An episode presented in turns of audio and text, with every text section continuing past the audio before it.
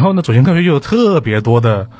就是那种很奇怪的知识，对很奇怪的知但识是，看起来会很潮。嗯就他当时看起来那个节目哇，真的潮透了，动不动就讲外星人，对啊，动不动讲一些啊未来科技，然、后讲这些东西，就会觉得哇，这个节目好潮啊！当时就跟其他所有央视那些正儿八经的节目感觉不一样。对，而且它它巨多那种神秘事件，就刚刚老师讲的那些啊对哇 UFO 什么哇山村老师，水怪、野人，哇，这些东西小时候因为跟自己的生活其实隔得很远的，嗯，是那个时候也不像呃，网络媒体这么发它达有嘛很多就是探索地外的很多东西，对比如说引力波啊，还有星球啊之类的，对对也说了对很多。对，就那些知识就隔自己很遥远，你觉得首首先它很吸引人啊，然后其次就很酷，就会吸引你去去去往下看。然后我当时很奇怪在于，我记得当时